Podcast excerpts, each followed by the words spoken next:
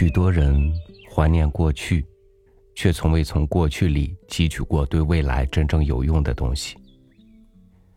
过去告诉我们什么？未来我们又需要些什么呢？与您分享相声演员方清平早期的经典段子：“我有病。”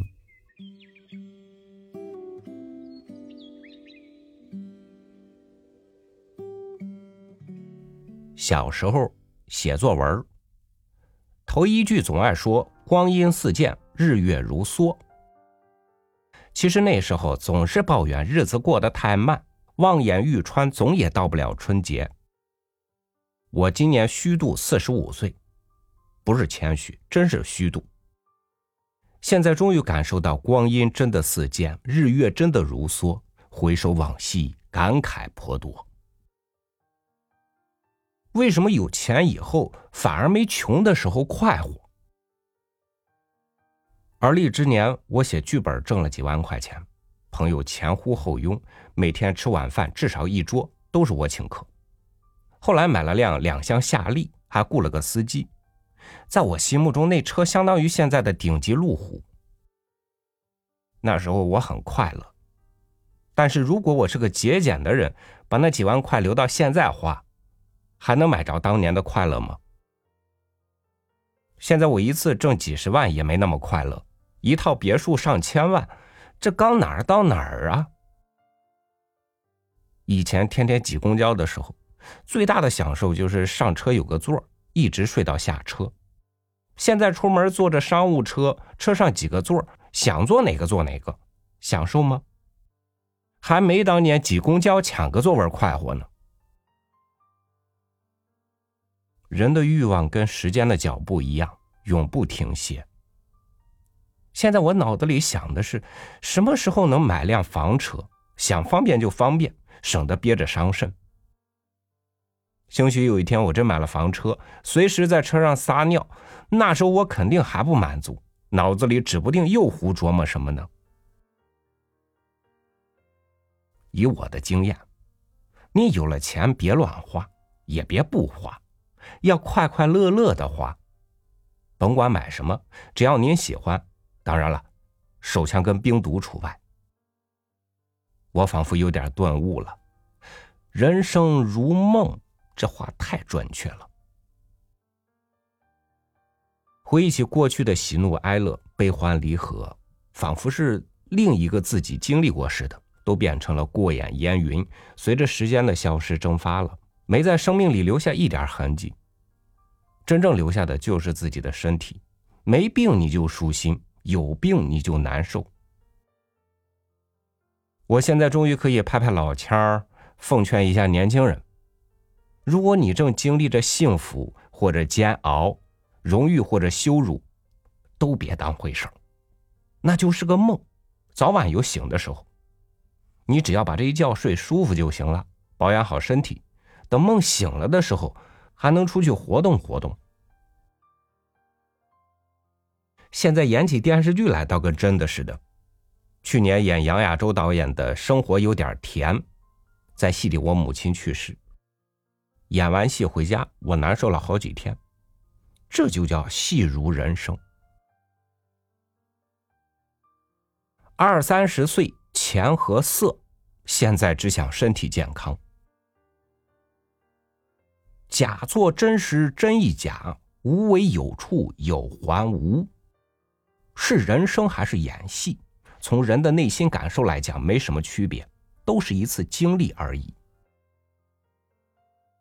我十几岁时的理想是跟马三立先生似的，每场演出都那么火爆，一出场满堂掌声，我冲观众频频作揖。二十岁时。我的目标是挣好多好多钱，天天吃卤煮火烧，隔一天来一顿爆肚，一个星期一次涮肉，一个月去一回全聚德。三十多岁，我希望的是出去跟哥们喝酒的时候，有个漂漂亮亮的女星跟着我，我轻描淡写的向哥们介绍：“这是我马子。”马子羞涩的冲我一笑：“讨厌。”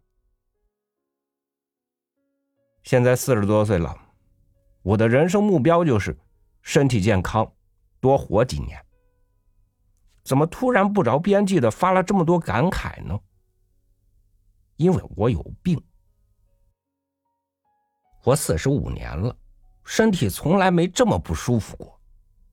上医院去看看吧。医生给我开了一摞检查单，我把所有的项目全检查完，已经是十几天之后的事了。我把化验单交给医生，他是我的哥们儿，看了我的化验单。他跟我说：“方哥，你太不注意了。你知道你现在什么情况吗？七八十岁的老年病的指标，都该进 ICU 了。”其实我知道自己的情况很糟，但是我没想到糟糕到这种程度。化验室的哥们还说我的情况真的离死不远了。我托朋友安排了个单间高干的待遇。一天交一百多块钱，比如家还便宜。医院是个神奇的地方，我的心很静。我躺在医院的病床上，怎么也睡不着。突然感觉病房有点像寺庙，让我可以把尘世的欲望和烦恼都抛在脑后，眼前一片雪白，脑子里也一片空白。外面传来凄惨的哭声。我突然冒出个念头，感觉死的人是我，哭的人是妻子。后来哭声变成了骂声，再后来我知道了，原来是个病人喝多了在撒酒疯。隔壁一个怪老头又在骂人了，估计给他输液的不是年轻护士，而是上了岁数的护士长。怪老头已经病危了，连儿女都不认识了。但是他能分出年轻护士和老护士。年轻护士给他输液，他就笑；老护士给他输液，他就骂街。这不值得大惊小怪，每个人都好色，只不过有人隐藏的深，有人暴露的明显。怪老头以前可能过于压抑，在生命的最后一段时光，终于爆发了。护士长又在数落对门病房的那个护工。女护工是农村中年女性，照顾一个单身老头，俩人私定了终身。女护工到了晚上，总是跑到病床上睡，让老头睡她的折叠椅。白天，老头的儿女还把女护工骂了一顿，说他想霸占老头那两室一厅，没门儿。医院是个神奇的地方，外面很乱，我的心却出奇的宁静。以前脑子里想的是前途、事业、金钱，现在脑子里考虑的是健康、活着、死亡。出大名、出作品、挣大钱、买别墅、上栏目，这些事情彻底抛在脑后了，跟我一点关系都没有。因为我的时间不多了，我假想着妻子听到医生说我已经尽力了之后痛哭失声的情景，我假想着亲友们听到噩耗惊讶的表情。我想写本书，给年轻人当反面教材。第十天，大夫的话打断了我的遐想。告诉你一个好消息，你的指标大部分都恢复了。看来就是喝酒造成的。突然间，买别墅、出大名、挣大钱这些事情又一起涌上了我的心头，但我还产生了一个强烈的念头：写一本书。以前写过不少剧本，那都是为了挣钱瞎编的。现在我得写些自己的真实感受，万一哪天有什么不测，也得给世人。留点东西吧。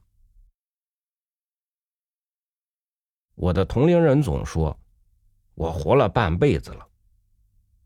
我的长辈们则说，我活了大半辈子了。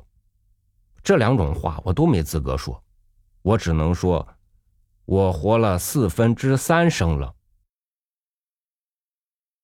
我如果是能活到九十岁，现在有资格说我活了半辈子。我如果能活到八十岁，有资格说我活了大半辈子。问题是这两种假设，我估计都没戏。我估计我只能活到六十岁，所以说自己是我这四分之三生。我摸着黑打开电脑，开始写书。我应该总结一下了，活了四分之三生，没经验，没教训，给年轻人当个反面教材也好。我年轻时候就是因为没有教材，生了好多不该生的气，着了好多不该着的急，也享了好多不该享的福。不过话说回来了，那时候真有这书，我也看不进去。俗人都是事后诸葛亮，当然了，也有一辈子糊涂的，在庐山里头就能看清楚庐山长什么样的人，那才是诸葛亮呢。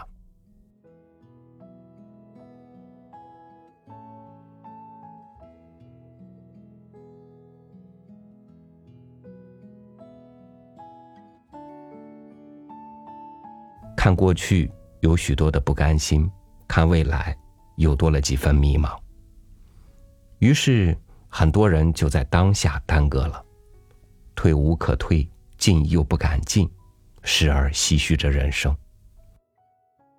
又有多少人会清楚的知道，人生里究竟什么对自己是重要的呢？感谢您收听我的分享。欢迎关注微信公众号“三六五读书”，收听更多精选文章。我是超宇，祝您晚安，明天见。